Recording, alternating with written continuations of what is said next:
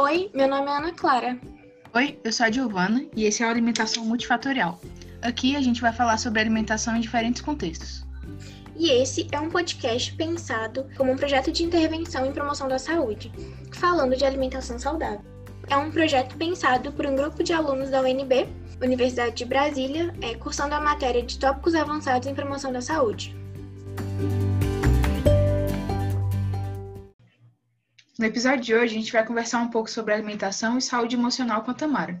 Tamara, pode se apresentar, por favor. Meu nome é Tamara Costa, sou psicóloga clínica atuo há dois anos. É, eu trabalho na clínica Existência, na New Clínica. Eu é, estou me formando agora né, na pós-graduação em neuropsicologia e trabalho em todas as áreas, assim, atendo todos os públicos, na verdade, e com crianças eu trabalho com avaliação psicológica.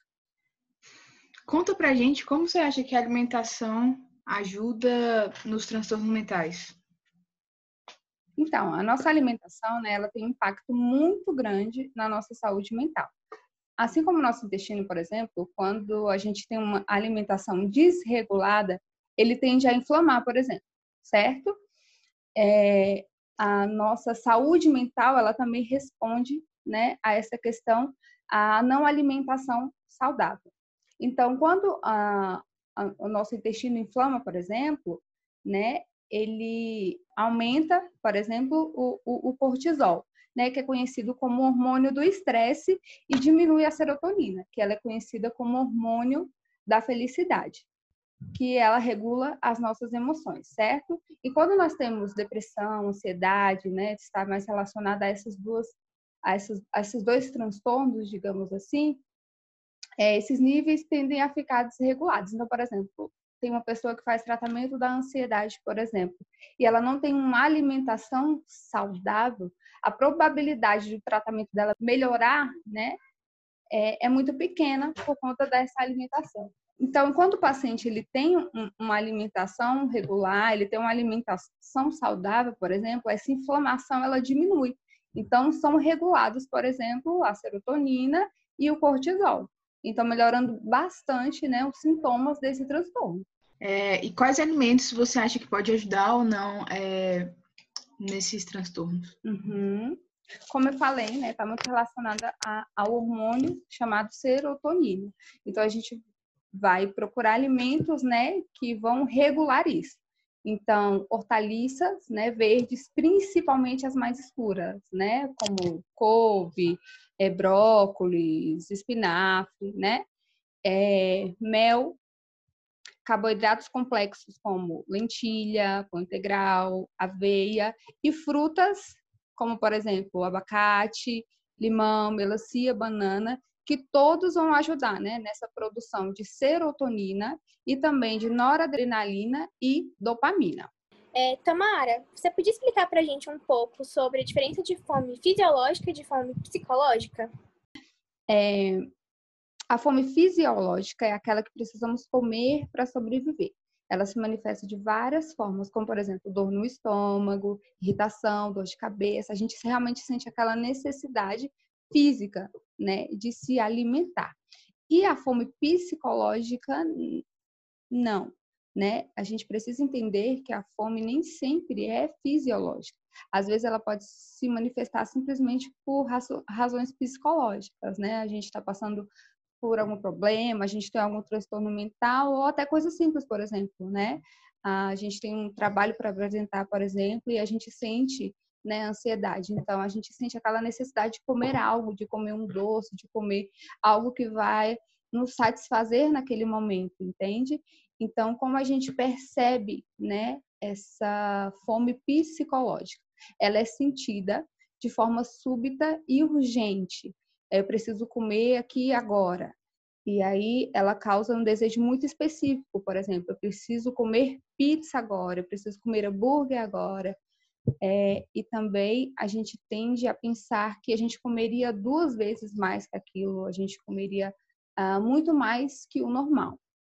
É, e ela pode causar culpa, né? A gente se sente muito culpado depois de, de fazer todas essas coisas, né?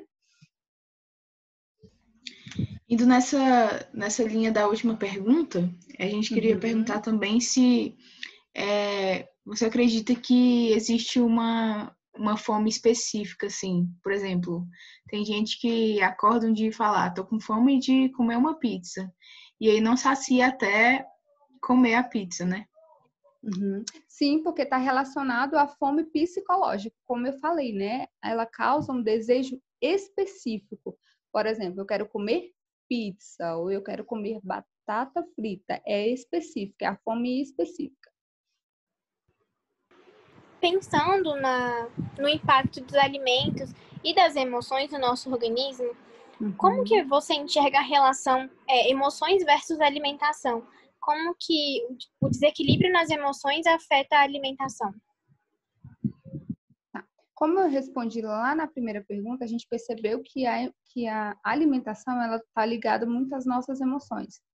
Uh, por exemplo, a gente comendo uma coisa específica, ela vai ajudar na regulação do nosso humor, por exemplo.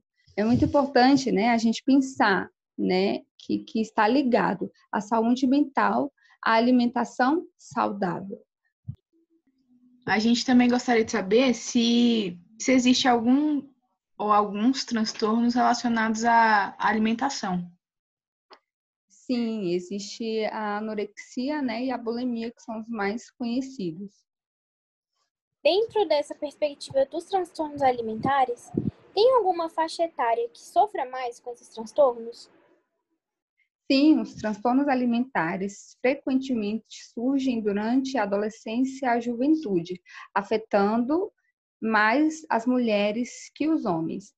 Dentre os fatores de risco, eu acho importante a gente falar isso, para esse transtorno, destaca-se a mídia e o ambiente social. Né? A adolescência é uma fase que a gente começa a se conhecer, a conhecer o nosso corpo e acaba comparando e aí ah, eles acabam tendo né, essa insatisfação de imagem corporal, que acaba causando aí, como a Giovana falou na, na pergunta anterior, os transtornos, por exemplo, alimentares, como, por exemplo, anorexia, bulimia e etc. Agora, ainda assim, nessa pergunta, a gente queria saber, assim, é, qual o papel do psicólogo nisso, né? Então, o papel do psicólogo é justamente ajustar essa questão que eu falei, né, de insatisfação com a imagem, né, do seu corpo e juntamente fazer um trabalho claro, né, multidisciplinar, né, o, o psicólogo ele vai dar esse apoio psicológico, né, de ensinamento para o paciente e o profissional da nutrição vai trabalhar essas questões, né, alimentares com o paciente. É muito legal que você falou do, do profissional nutricionista e é, a gente acaba que quando tá fazendo esses podcasts e tal e tá dividindo em áreas, mas a gente sabe que no fim mesmo o, o tratamento de distúrbios alimentares, tratamento de qualquer outra coisa que seja, é, ele precisa ser um tratamento com uma equipe multiprofissional, né? Então é, é muito importante você falar isso porque é, muitas vezes a gente acha que só indo em um profissional é, a gente vai estar tá completamente assistido, mas não é, uhum. não é exatamente isso, né? É isso mesmo, não, Joey. A gente é... tem uma, uma dificuldade em relação aos profissionais mesmo de, de fazerem realmente esse trabalho, né? De achar que cada um tem o seu papel e eles são divididos, por exemplo. A gente é, passa muito por isso, né, na nossa área, principalmente a clínica. Então, a gente vê muito essa separação que eu acho que se a gente juntasse, a gente ajudaria muito mais os pacientes. Esse trabalho multiprofissional, interdisciplinar, é muito uma das premissas da atenção primária, né? Então, que, que é uma das coisas que a gente está procurando trazer para a promoção da saúde, esse trabalho uhum. multiprofissional, entre onde todos colaborem com um cuidado mais qualitativo, assim. E para fechar a nossa conversa, assim, Tamara, eu queria que você falasse um pouco sobre como você enxerga o cenário da alimentação saudável no Brasil daqui a 30 anos. Eu percebo, né, na minha área clínica, eu percebo que as pessoas elas estão se preocupando muito mais, né, em relação tanto, né, à sua saúde emocional quanto à sua saúde alimentar. Então eu vejo é, essa abertura, né, de pensamento das pessoas tanto em relação à psicológica, que é tão mais difícil, né, que as, que as pessoas dizem que é coisa de louco, então as pessoas realmente estão desmistificando isso. Então, as pessoas é, não estão somente se importando e se preocupando né, com, a, com a saúde alimentar ou com a atividade física, mas elas também estão se preocupando né, com a sua saúde mental, com a sua saúde emocional.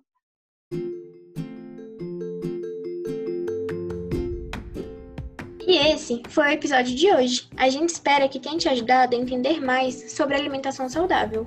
Até o próximo!